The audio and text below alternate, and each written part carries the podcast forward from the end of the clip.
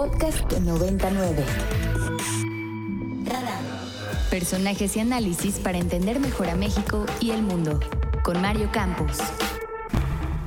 Y le agradezco mucho a José Medina Mora, presidente nacional de Coparmex, que nos tome esta llamada.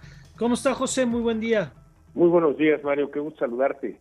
Gracias. Sabemos que tiene una mañana eh, movida, pero para nosotros sería importante conocer su perspectiva sobre el aumento del 20% al salario mínimo. Eh, yo creo que México es de los pocos lugares donde el sector patronal ha estado empujando desde hace rato para el aumento del salario mínimo. Eh, eso no pasaba, digamos, antes. ¿Cómo ven esta decisión finalmente que se toma en el marco de la Comisión de Salarios Mínimos? Sí, bueno, tienes toda la razón. Mario, tenemos eh, desde Coparmex, una vez que planteamos la nueva cultura salarial, eh, la nueva cultura laboral, hemos impulsado el aumento del salario mínimo. Recordarás que anteriormente el salario mínimo se utilizaba como un índice para pagos de servicios, de multas, de créditos hipotecarios, y esto hacía que cuando subía el salario mínimo subían otros servicios y esto generaba inflación y entonces revertía el poder adquisitivo el salario de los trabajadores. Por eso el primer objetivo fue desindexar el salario mínimo, posteriormente llegar a la línea del bienestar individual, es decir, que una, un salario mínimo alcanzara para que una persona tuviera acceso a la canasta alimentaria y la no alimentaria. Ese es un objetivo que ya se cumplió. El siguiente objetivo que tenemos desde Coparmex es lograr que el salario mínimo llegue a la línea del bienestar familiar, es decir, que en una familia promedio de cuatro personas, según nos dice el INEGI, dos trabajan, esos dos salarios mínimos alcancen para que las cuatro personas de esa familia tengan acceso a la canasta alimentaria y a la no alimentaria. Este es un objetivo que esperamos cumplir en el 2026, por lo tanto, este aumento para el 2023 del 20%, que está compuesto 10% por inflación, es decir, inflación más dos puntos, 10% y otro 10% del monto independiente de recuperación nos lleva en ese camino, pero estaremos proponiendo desde Coparmex aumentos en el 2024, 25 y 26 para llegar a esa línea del bienestar familiar. Esta decisión se tomó en la CONASAMI, es un organismo tripartita donde participan los sindicatos de los trabajadores, el gobierno y los organismos empresariales. Llegamos a esta decisión en consenso, en esta misma línea. Es algo que hay que celebrar, que hay diálogo, que se está haciendo este aumento con responsabilidad, cuidando que el aumento al salario mínimo no genere inflación, pero tampoco genere informalidad.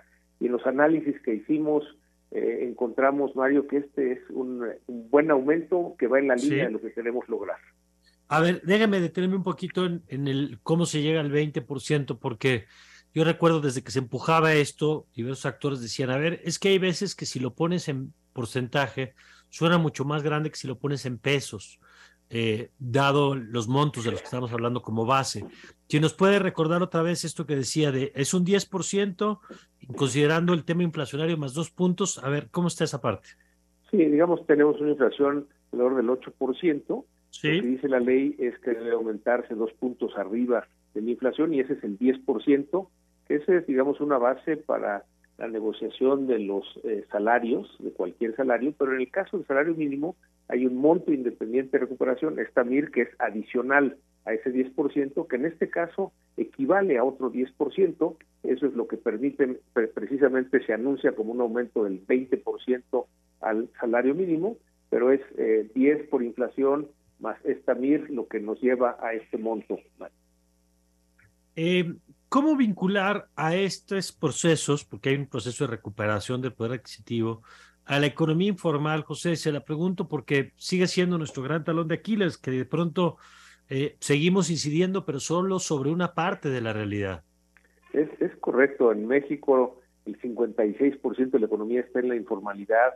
Es precisamente por eso que en las propuestas de aumento al salario mínimo tenemos mucho cuidado de no subirlo demasiado rápido, porque eso incidiría en que mucho de la economía se fuera a la informalidad, sobre todo en el caso de la micro, microempresa, estas empresas de 1 a 10 colaboradores, si subimos demasiado rápido el salario mínimo pudieran irse mejor a contratar en la informalidad, y es algo de lo que queremos evitar. Por eso cuidamos las dos variables, el que no genere inflación, por un lado, pero que tampoco genere informalidad por el otro lado.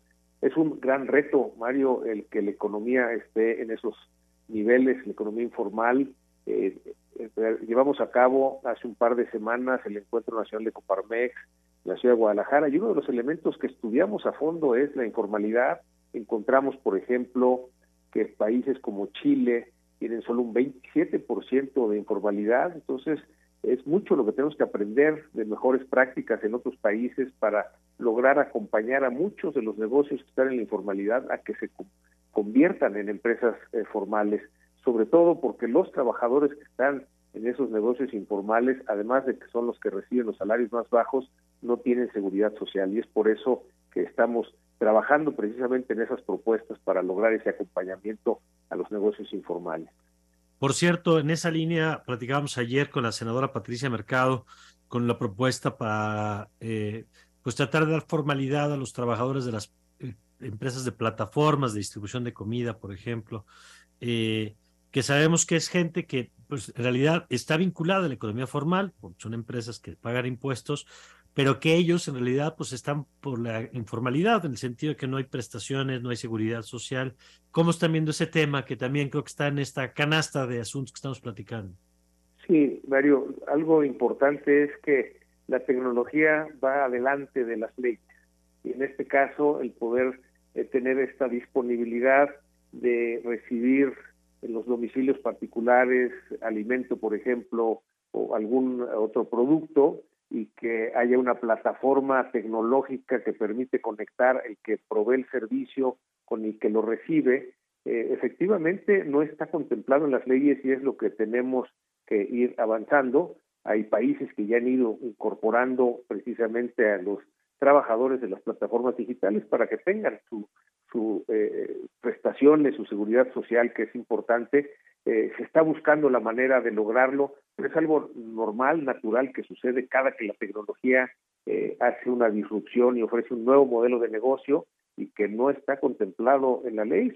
sucedió hace algunos años con estas plataformas para los que ofrecen servicios de transporte a de un particular a otro particular y la plataforma simplemente los conecta. Hoy esto se ha extendido a servicios de comida a domicilio de otros productos y, precisamente estamos en ese diálogo, ¿no? De cómo lograr ese equilibrio para que sí protegidos estos trabajadores, definir eh, cuál es la relación laboral con las empresas que ofrecen las plataformas digitales, en, donde tampoco se puede exagerar que son eh, empleados, eh, colaboradores de las empresas de plataformas digitales, muchos de ellos se conectan a lo mejor a hacer uno o dos servicios por mes.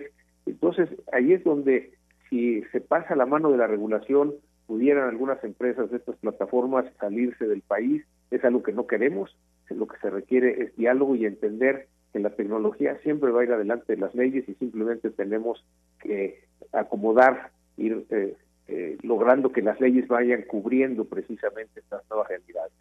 Muy bien, José, le agradecemos como siempre que nos haya tomado esta llamada.